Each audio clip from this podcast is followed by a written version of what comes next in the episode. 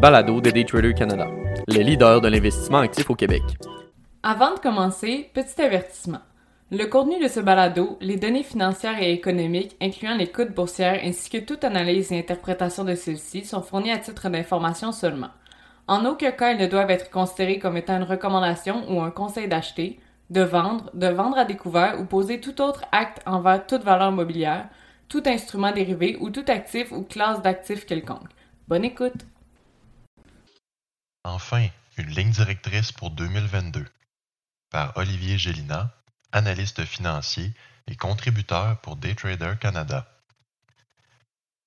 Les différentes instances gouvernementales au Canada et aux États-Unis se sont prononcées sur ce que 2022 avait en réserve pour les investisseurs.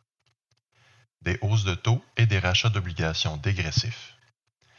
Des nouvelles qui en ont soulagé plusieurs la semaine dernière alors que les marchés baignent dans l'incertitude depuis des mois. Le feu ardent du marché immobilier devrait se calmer et ralentir les niveaux de dette alarmants des consommateurs. Faisons d'abord le point sur où se trouvent les marchés et l'économie après deux ans de pandémie. Les différentes mesures sanitaires ont d'abord poussé les travailleurs à se replier dans le confort de leur maison afin de continuer leurs prestations de services. Certains n'ont pas eu la chance de pouvoir travailler à distance, voyant leur poste temporairement suspendu ou même tout simplement coupé. L'aide gouvernementale est venue pallier à ce manque soudain de liquidité dans les foyers offrant un soulagement monétaire de longue durée sans le moindre tracas ou effort. Après avoir essuyé un revers de 20 à 40% les marchés ont repris de plus belle avec les actions de compagnies technologiques menant ce rallye. Les taux directeurs ont été diminués, voire mis au plancher, afin de laisser une certaine latitude aux ménages d'effectuer l'achat de propriétés et ainsi continuer de stimuler l'économie. En suivra la situation qui est bien connue de tous aujourd'hui, soit la montée ahurissante des prix des propriétés, maintenant favorisée à l'égard des appartements ou condominiums en plein centre-ville, ou du moins ce qui en reste.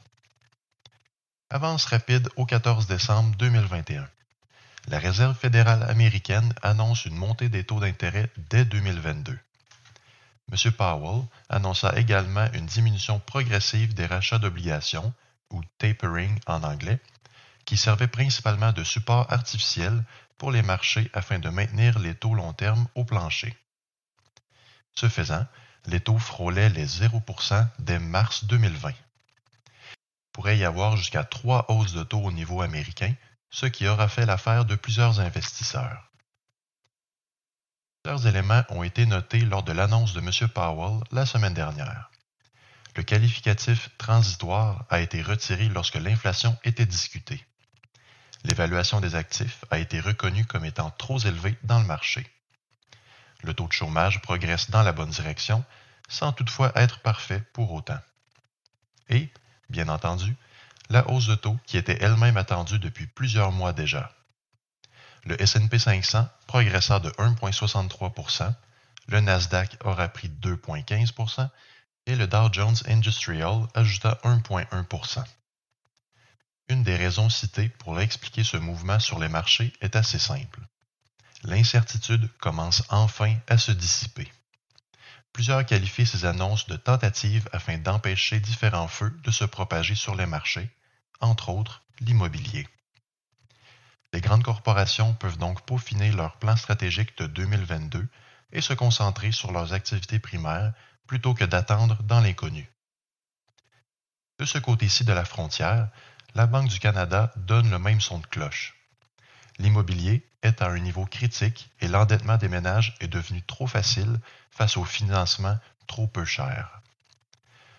Le taux demeure pour le moment à 0,25% mais devrait être relevé assez tôt en 2022 afin de donner le ton sur les marchés alors que les marchés monétaires estiment à 40% les chances d'une augmentation dès janvier, mars demeure le favori.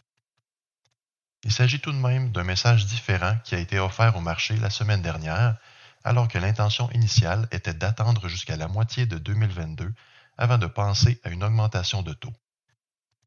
Ce changement soudain devient une réponse aux différentes problématiques, tout comme nos voisins du Sud. Les économistes sont d'avis que les liquidités sur le marché sont suffisantes pour encaisser des hausses de taux plus tôt qu'initialement prévues. Le nouveau variant Omicron, qui fait présentement ravage un peu partout, ne semble pas inquiéter les économistes sur les plans de la Banque du Canada.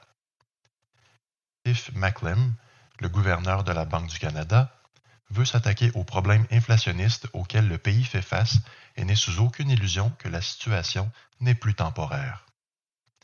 Toutefois, l'intention de la banque est de se recentrer vers la cible d'inflation sans pour autant étouffer le momentum de la récupération de l'économie canadienne.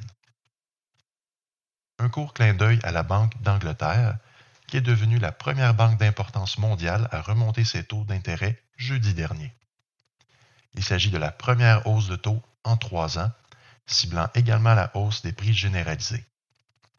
Les derniers chiffres sur l'inflation dépassent la barre des 5% avec des estimations pouvant atteindre les 6% pour les mois à venir. L'impact réel sur l'inflation demeure minime, mais se voit tout de même être un pas dans la bonne direction. Alors que les remontées hâtives des taux d'intérêt devraient être perçues négativement, le marché semblait en avoir assez de l'incertitude dans leur quotidien. Il est vrai que d'augmenter les taux aura pour effet de garder certains acheteurs sur les lignes de côté ou potentiellement de forcer la main de certains en vendant certains actifs. Faut toutefois garder en tête que si une ou deux hausses sont suffisantes pour en déstabiliser certains, il s'agit peut-être d'un signe que le risque pris dans ces derniers mois était trop grand pour la capacité réelle des dix individus. Quoi qu'il en soit, nous devrions commencer 2022 avec des annonces intéressantes et, avec un peu de chance, celles-ci aideront la progression et la récupération de l'économie. Il va de soi que de nouvelles opportunités devraient atterrir sur les marchés avec ces changements et le flair des investisseurs sera de mise afin d'en prendre avantage.